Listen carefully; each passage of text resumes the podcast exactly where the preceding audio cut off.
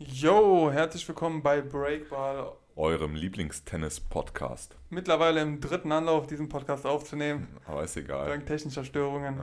Ja. Ähm, ja, wir wechseln ja auch in letzter Zeit ziemlich häufig hier unsere Location und unser Setup. Ja, so ist das, wenn man, wenn man äh, Stetig obdachlos ist. ist, ne? obdachlos ist. ich fand dann doch meine äh, Formulierung ein bisschen angenehmer. Ja, aber ich bin ja ehrlich, ehrlich zu den Hörern. nee. Ähm, ja, die US Open haben ein, ein jähes Ende gefunden und wir haben einen neuen Grand Slam Champion, der ja, nicht. Ich, ich würde sagen, bevor wir jetzt irgendwie. Ja, das, du willst wieder Spannung aufbauen. Die Leute wissen, wer gewonnen hat, Kollege. In das epische Finale einsteigen würde. Nee, ich, hätte, ich wäre gern mit einem. einem einer, mit Sabine Desicki oder? Mit, mit Desicki, nee, aber erstmal mit, mit Zverev. Aber ich finde, er hat den Anfang der Folge jetzt verdient, dass er ganz kurz einmal gelobt wird. Und das habe ich hiermit getan. nee, äh, lass uns, bevor wir jetzt auf das wirklich epische Finale mal einsteigen, kurz die Halbfinals mal durchsprechen. Ja. Womit soll man anfangen? Team, Team Medvedev, Medvedev? Sagen, ja. Wenn man den Quoten Glauben schenken durfte, war Medvedev ja eigentlich der Favorit. Was ich nicht so ganz verstehen konnte, um ehrlich ich zu sein. Nicht. Wir haben uns ja auch im letzten Podcast eigentlich beide dafür ausgesprochen, dass das Finale Zverev äh, Team lauten wird. Ja. Und wie fandst du, oder ich meine, wir haben ja beide Spiele, beide Halbfinals gesehen. Was war dein Eindruck von dem Spiel, Team? Es war, es war natürlich ein erwartet enges Match, aber halt auch irgendwie erwartet, dass Team halt so diese Nasenspitze vorne hat und dann sich im Endeffekt, okay, dass es natürlich jetzt ein 3-0 geworden ist, war vielleicht nicht ganz erwartbar. Ja. Äh, Medvedev trotzdem immer schon gewesen, sehr, sehr überraschend ruhig beim Spielen. Den siehst du, der regt sich außer jetzt. Außer mal mit dem Schiedsrichter aber jetzt nie über sein Spiel oder über den, über den Gegner besonders. Oder, also das hat er früher öfter mal gemacht, aber da mega ruhig geblieben und. Ähm, ja, ich fand nur die Szene, ich fand nur die Szenen ein bisschen anstrengend, wo er dann so sehr theatralisch mit dem Schiedsrichter am Diskutieren ja. war, beziehungsweise mit dem Official, der halt äh, neben dem Platz stand. Ja, und glaub, kannst du dich an die Szene noch erinnern? Ja, ja. Ich glaube, er fühlt sich oft, oft äh, kannst du gleich mal wiedergeben, aber ich glaube, Medvedev fühlt sich einfach oft ungerecht behandelt, warum auch immer. Ähm, ja, keine Ahnung. Ich glaube, der ist nicht so ein riesen Amerika-Freund. Ja, und ich glaube, die Amerikaner sind auch nicht so die riesen Russen-Freunde, von daher. Ja, das, das könnte sein. Wobei ich muss sagen, dass wir ja, wir beide für Medvedev jetzt nicht die größten Sympathien hegen. Mhm. Aber es wird besser. Wo, wobei ich Seite muss auch. sagen, das ist bei mir auch nur so ein On-Court-Ding. Also ich finde diese ganze Gestik und Mimik auf dem Platz irgendwie ein bisschen zu kalt, um mit ihm warm zu werden. Allerdings, wenn er Interviews gibt, finde ich ihn von Mal zu Mal irgendwie sympathischer. Ja. ja. ja, ich hatte letztes Jahr, als ich das US Open Finale geguckt habe, Nadal gegen ihn, ähm, da war ich halt dann wirklich komplett pro Nadal. Ich dachte, das kann nicht sein, dass der hier irgendwie einen der Big Three besiegt, so aus dem ja. Nichts. Ja, aber ich muss auch fairerweise sagen, das war das erste Spiel oder das erste Finale, vielmehr gesagt, Grand Slam Finale letztes Jahr, wo ich wirklich pro Nadal war. Ah, ah gut, du bist ja auch nicht der größte Fan des Spaniers. Aber du sagst, der Spanier. ähm, nee, aber ich meine, grundlegend sind die Finals, also sobald halt Rafa im Finale ist, ist es halt in der Regel Rafa gegen Djokovic oder Rafa gegen Roger. Ja, gegen den Schweizer meinst du? Gegen den Schweizer, genau. Und dann bin ich halt irgendwie eher pro Federer oder eher pro Djokovic. Ja. Ja, so. gut, okay. Und ja, äh, Roland Garros im Finale gegen Dominik Thiem war ich halt auch eher pro Team, aber das, das ist jetzt so. In Paris ist man nicht, halt irgendwie. Nicht, dafür, nicht, dass für Nadal so keine Liebe übrig ja, hat, ja. weißt du? Aber in Paris ist man immer dann auch dafür so, es könnte auch mal ein anderer wieder gewinnen. Ja, oder? eben. Ne? Deswegen, also das, das, kann, das kann ich verstehen.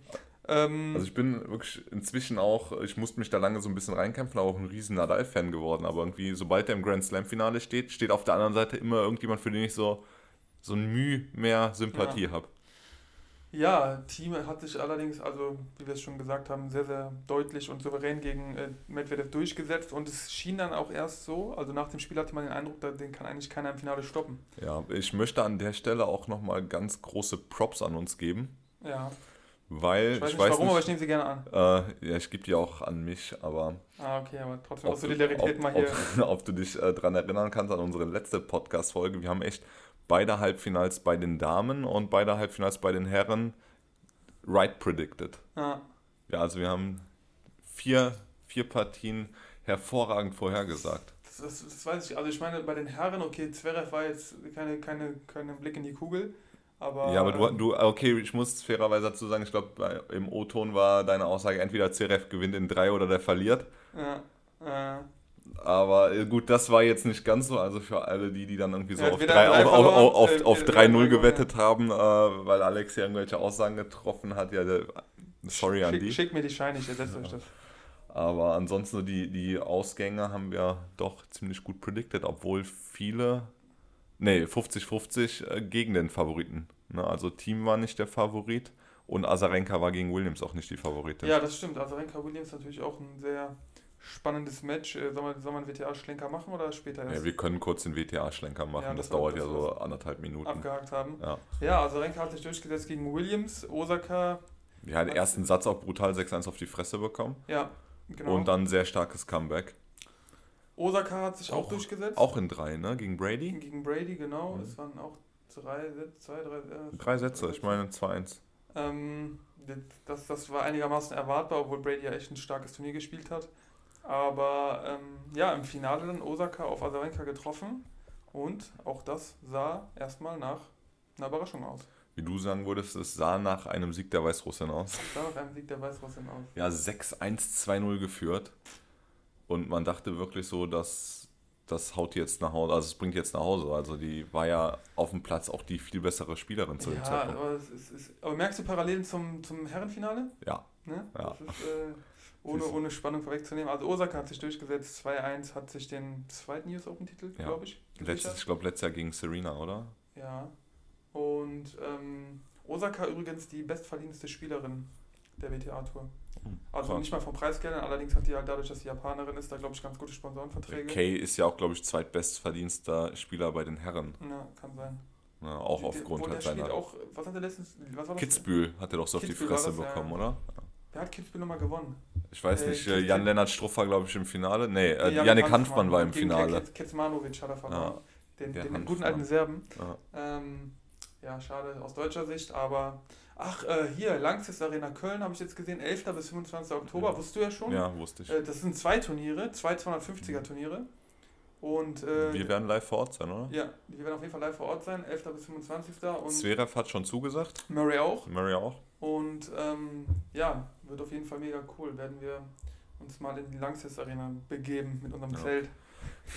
Ich hoffe, ich hoffe, dass wir dann noch unsere Presseausweise bekommen, dass wir halt auch ein bisschen Backstage unterwegs ja, sein können. Das Interview sollte drin sein, Ja, oder? denke ich auch. Jetzt Also ihr könnt euch, könnt euch drauf freuen. Aber wo wir jetzt von ihm sprechen, also dann können wir ja mal so langsam zum Finale kommen. Wir haben das Halbfinale Busta Zverev noch gar nicht angesprochen. Booster ist Goat. Das Ja, ist das, auf jeden Fall. Also Aber wenn die Moderatoren mir eins beige die Kommentatoren mir eins beigebracht haben, ja, auch dass, die Instagram-Comments. dass das Booster auf jeden Fall sehr unterschätzt ist und äh, für sein starkes Konterspiel immer bekannt war. Ja, auf jeden Fall. Also äh, Big Three hat nichts gegen den. Also, ich weiß, das, mir ging es wirklich so auf die Eier. Also ich habe die ersten zwei Sätze wirklich noch nie so einen disorientierten Sascha Zverev gesehen.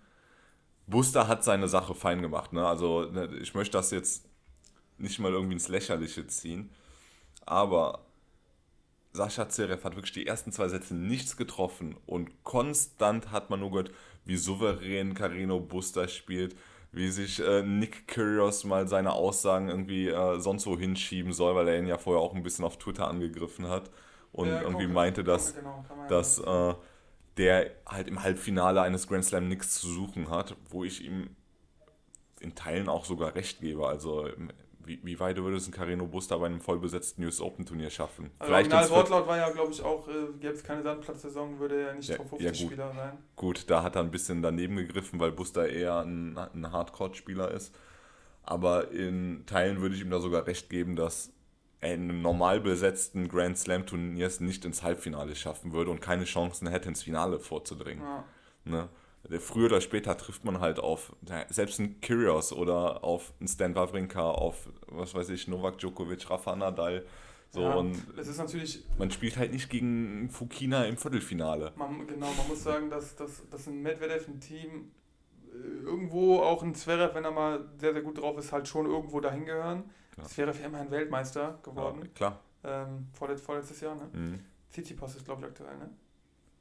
Tsitsipas oder Team? Ich meine Tsitsipas. Tsitsipas? Ähm, Stimmt, Team ist ohne Satzverlust ins Finale gekommen und hat dann, glaube ich, gegen Tsitsipas verloren. Bei den Finals. Ja. Jedenfalls, ähm, ja, gegen Carino Busta hat es erst sehr, sehr schlecht ausgesehen. Da hat Mhm. zwei Sätze gewonnen, der gute Spanier. ähm, wurden dann, wie gesagt, also es er wurde dann halt in den Himmel gelobt und was uns halt so ein bisschen gestört hat, war jetzt nicht per se, dass er gelobt wurde. Das war ja okay, weil er hat ja ein gutes Spiel abgeliefert, aber dieses, dieses, den auf ein Level, ein Level äh, Ja, als hätten wir da gerade Novak Djokovic ja, stehen. Die haben ihn auf ein Level erhoben, was er halt normalerweise nicht ist. Und, und das Problem ist halt einfach, dass, dass da wurden dann so Sachen gesagt, ja, Kabusta hat auch schon erzählt, dass er so viel gelernt hat im Training mit Nadal und wie gesagt, das, das Problem wäre gewesen, hätte, hätte Zverev das jetzt 3-0 gewonnen, mhm. hätten die wahrscheinlich nur gesagt, ja, er wird seiner Favoritenrolle gerecht. Ja. Buster leider unterlegen so, dann ja, wäre es in diese Richtung gegangen. Und ja, hätte, ne? ja, aber nichtsdestotrotz äh, hat dann äh, zwei Sätze gewonnen. Zverev kam dann erstärkt zurück. Ich meine, stand halt mit dem Rücken zur Wand. Ich glaube, ihm hat es vorher auch ein bisschen zu schaffen gemacht. Äh, große Favoritenrolle kurz vorm Finale und ich weiß nicht, gerade so in Deutschland, Bild äh, Express, eine, keine Ahnung, Süddeutsche, wer auch immer, alle waren am Titeln. Und ich glaube, dass Zverev die Favoritenrolle, äh, diese Favoritenrolle einfach nicht geschmeckt hat. Mhm. Und als er dann irgendwie 2-0 hinten war und wirklich mit dem Rücken zur Wand stand, wurde es dann ein bisschen einfacher. Wobei es natürlich auch verständlich ist. Also es ist ja immer uncool. Also als Underdog zu starten ist ja immer einfacher, wes Druck. wesentlich einfacher. Im Grunde, du verlierst, alle erwarten ja. das, du gewinnst, du hast eine riesen Überraschung. Ne? Und äh, was mich dann aber bei Sascha Zverev extrem gewundert hat, dass er es dann geschafft hat, sich so zurück ins Spiel zu kämpfen, mhm. ist, obwohl er mit seinem Aufschlag und auch vor allem mit seiner Rückhand das ganze Turnier über so ein bisschen am struggeln war, viel aggressiver geworden, hat teilweise irgendwie zweite Aufschläge mit äh, 230 Sachen serviert. Und ja, Carino Buster zum Ende hin fand ich dann schon ziemlich lächerlich. Irgendwie erste Aufschläge mit Tempo 120. Das ist nicht mal WTA. Böse Zungen behaupten, er hatte Rückenprobleme. Ja. Er hatte nicht mehr ähm. rund geschlagen. Ähm, ja. Kann natürlich sein, er hat natürlich auch ein Fünfsatzmatch in den Knochen gehabt, aber. Natürlich. Ja, sollte da nicht sein. Und ich glaube, es war auch aus Zuschauersicht besser, dass Zverev sich dann durchgesetzt hat. Denke ich auch. Und äh, war dann auch das erste Match, das Sascha Zverev nach einem 0-2-Rückstand gedreht bekommen hat. Mhm. Also an der Stelle auch auf jeden Fall einen ganz großen Respekt. Muss man erstmal Nur um dann der Erste zu sein, der nach einem 2-0-Führung... ja gut, äh, dann lass uns mal auf das epische, wirklich in meinen Augen epische Finale vom gestrigen Abend zu kommen. Ja, ganz genau. Also wir erinnern uns zurück. Ähm, ist ja noch keine 24 Stunden her. Es war ja im Grunde diesen Morgen. Ja. Oder, oder wir, haben, wir haben ja bis, angefangen. ich glaube, bis 3 Uhr oder wann genau. haben wir vom Fernseher gesessen. Ähm, ja, am Anfang noch so ein bisschen, bisschen in Schockstarre. Also Zverev hat äh, da ein Team vorgeführt, wie man es eigentlich noch nie gesehen hat. Also ich muss sagen, die ersten zwei Sätze waren wahrscheinlich der beste Sascha Zverev, den ich je spielen gesehen habe. Und auf der anderen Seite einer der schlechtesten Dominik Teams, die ich je spielen gesehen habe. Und erst dachte ich mir, okay, das Dominik Teams viertes Grand Slam Finale, war ja vorher schon so ein bisschen am Joken. Äh, okay, wenn ich das Ding jetzt noch verliere, dann muss ich glaube ich mal Andy Murray anrufen und fragen, wie es ist, irgendwie vier Grand Slam Finals in Folge zu verlieren. Und ich glaube, dass das auch wieder so ein Ding ist, was wir gerade schon mal angesprochen hatten. Sascha Zverev ohne Druck, weil alle gesagt haben, ist der klare Favorit des Dominic Team. Wobei auch. Dominic Team auf der anderen Seite ja. stand zum ersten Mal in einem Grand Slam-Finale, wo er, wo er der Favorit war, wo er nicht der Underdog war. Der stand vorher, ich glaube, zweimal gegen Nadal und einmal gegen Novak Djokovic in einem Grand Slam-Finale. Und wenn du einen Novak Djokovic auf der anderen Seite hast, dann stehst du mit dem Rücken zur Wand. So, ja. Wenn du das Ding 3-0 verlierst, 6-3, 6-3, 6-3, dann wird keiner sagen, Alter, was hat der da für eine Rotze abgeliefert? So, und gestern war es halt wirklich mal komplett umgekehrt, dass Dominik Thiem als großer, großgehandelter Favorit ins Finale gegangen ist. Und die ersten zwei Sätze sahen es wirklich so aus, als hätte er die Hosen gestrichen voll gehabt. Absolut, ja. Und ich, wirklich, wie, wie gerade schon mal angesprochen, der wohl krasseste Sascha Zverev, den ich je gesehen habe. Noch nie so aggressiv, so nah an der Grundlinie dran. Aufschläge, okay, hier und da halt sein Doppelfehler kennt man ja von ihm, aber die Anzahl Assets im Vergleich zu den Doppelfehlern, die war durchweg positiv und der hat sein Ding bis zum 5-1 im zweiten Satz sowas von souverän durchgezogen. Genau. Ja, er war mental, mental sehr, sehr stark auf jeden Fall. Also er, er, hat nicht mal, sich über die Punkte nicht mal allzu sehr gefreut, weil er wusste, das, das bringt jetzt nichts, ich muss es hier durchziehen, ja. ich muss drei Sätze gewinnen. Vorher ist der Drops nicht gelutscht. Und ja, es gab dann der erste kleine Turning Point, wie du es angesprochen hast, war wahrscheinlich schon im dritten Satz, als er sich nochmal hat breaken lassen, weil das war so der erste. Das war im zweiten. Ja, im zweiten, genau. Im zweiten. Äh, das war so der erste, der erste Wink, so, okay, da, da, da kann doch was gehen. Da fängt, fängt mhm. vielleicht an nachzudenken. Ja. Und ähm, im dritten Satz war er dann ja sogar Break vorne. Break vorne. Direkt 2-0 geführt. Also genau. ich glaube wirklich, ähm, beim Stand von 5-1, ich glaube, da war gerade mal eine Stunde gespielt. Da war Zverev 6-2-5-1 vorne. Hat er sogar nochmal Breakbälle zum 6-1, also äh, Breakbälle äh, slash Satzbälle. Ich glaube, wenn er die nutzt, zieht er das Ding komplett durch. Dann gibt er Team allerdings die Möglichkeit und dann, ich glaube, beim Stand von 6-2 eigenem Aufschlag hat er ja nochmal einen Satzball gehabt, wo er den mit einem, in seinen Augen wahrscheinlich extrem einfachen Rückhand-Volley links ins Aus, links ins Aushaut und lässt sich dann breaken. Und ich glaube, das war für Team so ein bisschen der Aha-Moment, wo er gemerkt hat, okay, hier ist doch was möglich. So, und dann stand es halt 5-2, Team serviert zum 5-3 und Sascha Zverev hat ihm dann einfach die Möglichkeiten gegeben, in diesem Satz nochmal so ein bisschen seinen Rhythmus zu finden, wieder sich ins Spiel reinzufighten, zu, zu merken, okay, Möglichkeiten sind da, ich, ich schaffe es jetzt auch, ihn zu breaken, was ja vorher komplett ein Ding der Unmöglichkeit erschien. Startet dann wieder mit einem Break im dritten und das war dann der Moment, wo wir eigentlich dachten, so jetzt serviert das auch, also jetzt spielt das auch durch, aber nicht mit dem Österreicher wieder, lieber Alex Samuel. Ähm, ja, genau. Ähm, das ist also viel natürlich auf einmal hier rausgepackt, aber gut, im dritten, das Ding ist natürlich, dass als er dann das Rebreak kassiert hat, hätte man meinen können, okay, das ist jetzt so der Turning Point und dann musste man schon, bricht Zverev jetzt ein, ja, aber dem so war ja gar nicht so. Also diese Team-Moments. Ne? Genau, das waren die, das waren die Team-Moments, aber Zverev hat ja trotzdem einigermaßen solide sein Spiel weitergespielt, auch wenn er die folgenden zwei Sätze dann verloren hat, aber ja gut, im, zum vierten Satz muss man nicht viel sagen, der war ich glaube, der hat einfach nur einen Break kassiert und dann haben beide ausserviert. Ja. Und, ähm, ja, wobei, was mir halt regelmäßig auffällt, dass Sascha Zverev wirklich dazu neigt, seine Breaks irgendwie ab 3, also ab 3, 4, 4, 4, also ja. so ab Spiel 7, 8. Ich sag ja immer, ab dem siebten Spiel wird es. Äh, so ist so ein Spruch von dir, ne? ist ein Spruch von mir, ja.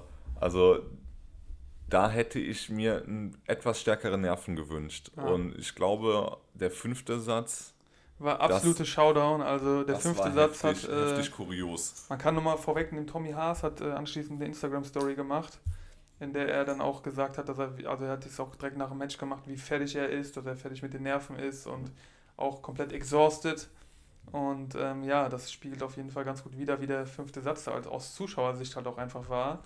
Ähm, ich denke mal, es, es, fing, es fing an, als, als Zverev dann auch zum 5-3 das Break geschafft hat und man, man dachte, also wahrscheinlich dachten sich 80% der Zuschauer, okay, das Ding ist gleich durch. Ja, wobei der fünfte Satz fing ja sogar, glaube ich, direkt mit zwei Breaks an. Genau, also es gab schon einen Break und dann... Zverev hatte, glaube ich, beim Stand von 0-0, also hat ja dann... Äh, in den Satz rein serviert, in den entscheidenden genau, fünften. Genau, Team hat gebreakt direkt. direkt das Break kassiert und breakt im Anschluss Team wieder ja. zum, äh, zum 1-1 und dann nimmt ja erstmal wieder so alles seinen gewöhnlichen Lauf. Ich fand, da hat man aber schon gemerkt, dass beide langsam nicht mehr viel Platz in ihren Pampers hatten. Vor allem, dass ein Break gerade auch nicht so viel wert ist. Ja, also aber ich finde so, die, die Aufschlagspiele wurden konstant irgendwie enger, also da war kein Aufschlagspiel mehr zu null, das waren sehr wenig Asse, irgendwie jedes Aufschlagspiel irgendwie zu 30 oder über Einstand. Und äh, dann breakt er ihm zum 5-3.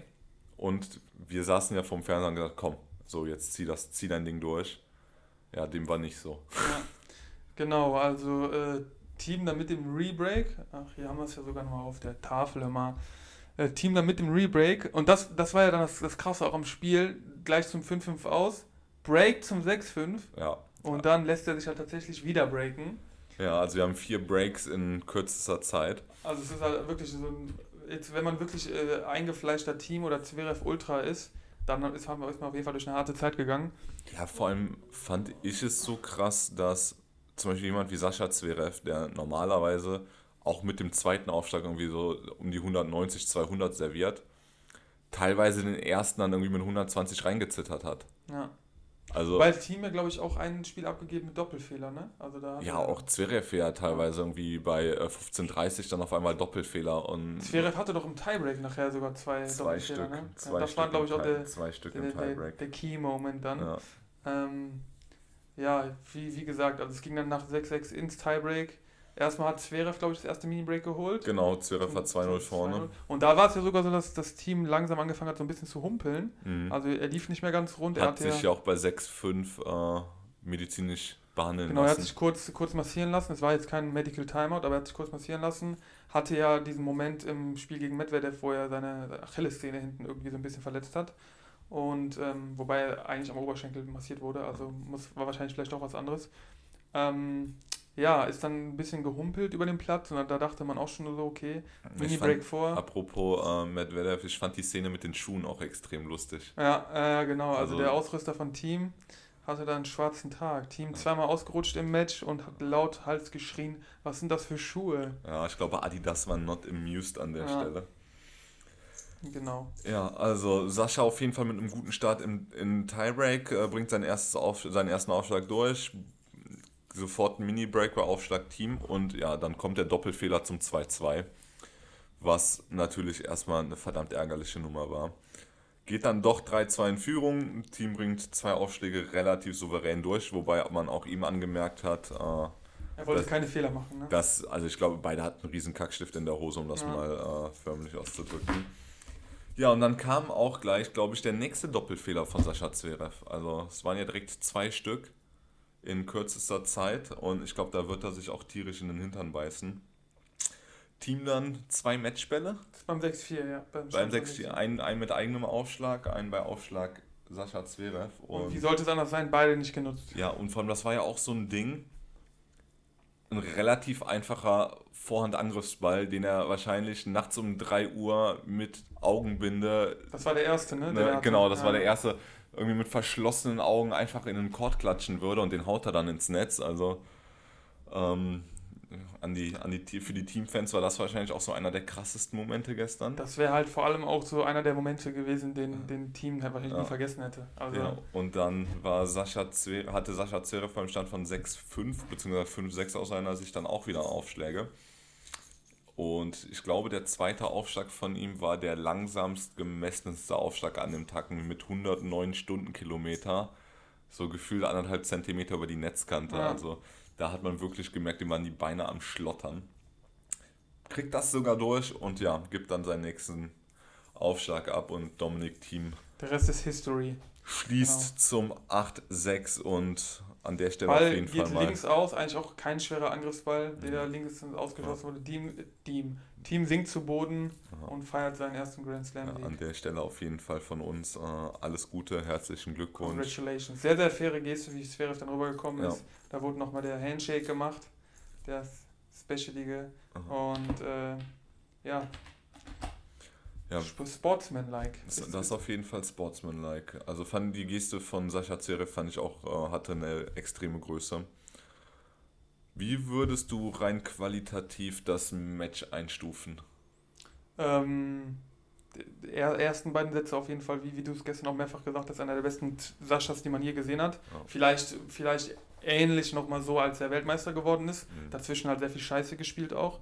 Ähm, halt ein ganz anderer Spieler als die ersten zwei Sätze gegen Carino Busta. Ja, das, das, war halt gar nichts. Und das ist halt genau sein Problem, dass er die Konstanz halt einfach nicht hat. Hätte er einen etwas stärkeren Halbfinalgegner gehabt, der hätte sich das 2 noch nicht nehmen lassen. Nee, nee, der hätte klar. nie im Finale gestanden, hätte nie so gespielt. Ja. Also die Konstanz muss halt einfach kommen und dann kann er halt auch in die Weltspitze aufsteigen. Ja, aber ich muss sagen, äh, grundsätzlich, man hat gemerkt, dass beide einfach extrem nervös waren.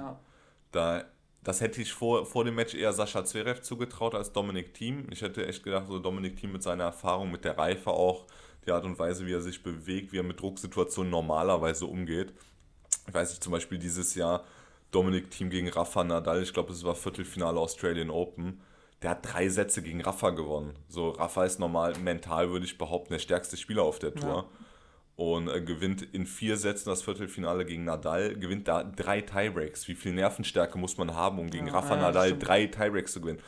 Und dem schlottern da so die Knie, dass er die einfachsten Fehler macht. Fehler, die man von Dominik Thiem nie gewöhnt ist. Also rein qualitativ würde ich schon fast behaupten, dass äh, Phasen des Spiels somit das schlechteste Grand Slam-Finale waren, das ich je gesehen habe. Auf der anderen Seite von der Spannung her, von diesen Ups und Downs und so dieser konstante Wechsel des Momentums, würde ich schon fast behaupten, das war eines der epischsten Finale, die ich je gesehen habe. Also ich würde es bei mir gerade auf jeden Fall in meine Top 5 reinpacken. Ich, ich habe mir, hab mir gestern die Frage gestellt, ob es auch vielleicht so ein bisschen daran lag, dass beide halt einfach teilweise so die, die Angst vor der Niederlage hatten und sich dann so gegenseitig das Gefühl so ein bisschen vermittelt haben. Also weißt du, hätte jetzt, hätte jetzt einer von beiden einen Joker auf der anderen Seite mhm. gehabt, der mental viel stärker ist, Ja. hätten die vielleicht viel eher so ein bisschen mitziehen müssen. Na, natürlich, Ne? klar. Und äh, Genau das ist das, es. das ist also, halt das Ding. Und dadurch, dass dann beide plötzlich nur noch mit 120 km/h aufgeschlagen haben, äh, war man natürlich so, okay, ich, ich, schiebe jetzt nur rüber und warte, dass er einen Fehler macht, weil er ist ja eh nervös. So, aber ich kenne das zum Beispiel auch bei mir, von meinen Spielen her, wenn ich jemanden habe, wo ich eher das Gefühl habe, der, ist- der spielt besser als ich, dann, dann bin ich auch dazu wirklich eher dazu geneigt, mein bestes Tennis an diesem Tag zu spielen. Wenn ich jetzt jemanden habe, wo ich das Gefühl habe, der spielt eigentlich eine Klasse schlechter als ich, dann lasse ich mich irgendwann halt auch auf dieses Niveau in Anführungszeichen herab, Ja, weil man selber dann auch das Risiko seiner eigenen Unforced Errors nicht mehr eingehen möchte. ja klar. So, und ich glaube, gestern war es halt wirklich so ein Ding. Sascha Zverev komplett ohne Druck, startet rein, merkt auf einmal, wow, es läuft, ist im dritten Break vorne und ich glaube, das war so das, das erste Mal, wo er darüber nachgedacht hat, so, ich könnte hier wirklich Grand Slam Champion werden. So, und das war der Moment, wo Team diesen Druck nicht mehr gespürt hat. So, Ja, klar. so weil okay, jetzt äh, 2-0 Sätze, 0-2 hinten, so jetzt habe ich eh nichts mehr zu verlieren. So, und dann ist ja auch Dominik Team, ich will jetzt nicht sagen, so auf sein Normallevel wieder zurückgekommen, aber er ist ja schon deutlich Er stärker sich geworden. auf jeden Fall. So, und ich glaube, als Team besser geworden ist, hat Sascha dann so ein bisschen angefangen, drüber nachzudenken, fuck. So, jetzt bitte nicht. Ja, und so, vor allem, scheiße, genau- ich war so weit. So, genau, ich war, er weiß, ich war, er war 2-0 vorne, er war Ja. relativ nah dran. ich habe ja. die Ziellinie schon gesehen. Ja. Ähm, Ja, nichtsdestotrotz äh, beide dann noch eine rührende Siegerrede. Sascha hat mit den Tränen gekämpft und ähm, ja, Ja, da hat mir das Herz auch ein bisschen, ein bisschen wehgetan. wir sind uns glaube ich einig, dass wenn er zumindest sein Niveau so spielen kann, wie er es da gespielt hat, dass er wahrscheinlich nochmal die Chance bekommen wird, da zu Denke stehen und äh, die Trophäe dann irgendwann auch äh, in die Lüfte zu heben. Denke ich auch. Also wie gesagt, ähm, ich würde es echt momentan schon in meine Top 5 der Grand Slam Ja, Finals Fall. einsortieren. Was sind deine? Hast du da so eine innerliche Mm, Top 5 Liste? Boah. Ja, aber nee, müsste- ich, ich, ich könnte, ich könnte sich auf, auf, auf fünf runterbrechen. Ähm, du, ich- wenn du jetzt nur ich- von Finals redest. Ich glaube, ich könnte 5 Ja. auf Anhieb. Also bei mir wäre halt auf jeden Fall Nadal Djokovic Australian Open. Das 6-Stunden-Spiel? Ja. ja, das steht Was bei war das? mir 17, auch. 18 irgendwie sowas? Äh, ja, das steht bei mir auch sowas von. Das ist ganz top. oben. Äh, Wimbledon letztes Jahr. Vor allem, das war ja auch ein Finale, wo es wirklich fast sechs Stunden lang keinen Einbruch der Qualität gab. Also Ja. die haben ja im fünften Satz noch gespielt. Als es, war, das- es war aber, glaube ich, 16 sogar, ne? Das ist schon was her, ich glaube 15 oder Ja, 16. ja, weil war's. 17, 18 war Roger ja äh, im Finale. Und ähm, die haben ja im fünften Satz noch gespielt, als wenn das irgendwie erste Runden-Match wäre. Also wa- was die da gelaufen sind und wa- was das für epische Ballwechsel waren. Das ist auch unreachable. Also Ja. für mich ist es komplett unreachable. Also auf der 1 sind wir uns auf jeden Fall einig. Auf der 2 sind wir uns auch einig. Du hast gerade schon gesagt, äh, Genau, letztes Wimbledon, Jahr Wimbledon. 19. Ähm, ja, auch so, ein, auch so ein Spiel. Das ist ja nicht das einzige Mal. Das war ja, glaube ich, auch US Open irgendwann, wo äh, Federer Matchbälle hatte. auch bei 40, 15 zwei Matchbälle hatte und dann das Match auch wieder verloren hat. Und demnach, ähm, ja, wobei Wimbledon halt nochmal eine andere Nummer ist, weil es halt sein Turnier ist. Ja. Und deswegen ähm, war schade. Sonst äh, natürlich Silic äh, gegen äh, Kay. Okay, kleiner Spaß am Rande. Ja. Also deine Nummer 3? Boah. Ich glaube, bei mir wäre es das äh, Wimbledon-Finale Roger Federer gegen Andy Roddick. Boah, keine Ahnung, nee. Das war ja, glaube ich, auch irgendwie so 18, 16 oder wie viel war das im fünften Satz, als noch kein Tiebreak gespielt wurde? 18, 16, ich, weiß- ich Ich, weiß es meine, die haben genau. auf jeden Fall den fünften Satz ähm, richtig krass äh, extended. Warte, ich schau gerade mal nach, nicht, dass ich mich hier gerade richtig blame. Äh, du kannst mal in der Zwischenzeit den Alleinunterhalter machen. An dieser Stelle Werbung. Bet One Aces, das meistverkaufte Bet, Äh, von ja, dem noch nie einer was gehört hat. ja, war es das? Also äh, Noch 16, mehr? 16, 14 ging es aus im fünften. Also, Okay. Ich war nicht so weit weg, aber. Ja, es ist Auf halt, jeden Fall, ist das, Halt, das wäre so meine Nummer 3 und ich glaube, meine Nummer 4 der krassesten Grand Slam Finals, die ich so live in meiner Tennis-Fan-Karriere mit angeguckt habe, wäre das äh, US Open Finale Roger Federer gegen Juan Martin del Potro. ja, okay. Das war auch krass. Das war halt auch einfach ein episches Spiel und Del Potro wurde halt vorher überhaupt nicht gehandelt. Ne? Also Ja. man wusste zwar, er kann Tennis spielen, aber wie, Das, wie er das, Ding das Problem ist, ich hat. glaube, wenn du, wenn du jetzt auch mal die Möglichkeit, weil ich glaube, es gab auch viele geile Finals, zum Beispiel die beiden zwischen Djokovic und Stan. Das waren auch Natürlich, mega geile natürlich waren das krasse So, ne? Matches. Ähm, oder wie viele epische Finals gab es Nadal Federer? Ja, So. ja, ja, klar.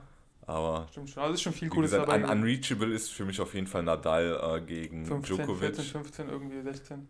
Und ähm, Federer Djokovic letztes Jahr fand ich war auch mega episch. Und Ja. alles an Andy Murray hatte auch krasse Finals. Ne? Also ähm, ja, ich glaube, eine Top 5 wird nicht mal reichen. Man bräuchte wahrscheinlich eher eine. Top Das ist echt 20. schwierig, Weil viele auch auf einem Level sind und keine Ahnung. Mhm.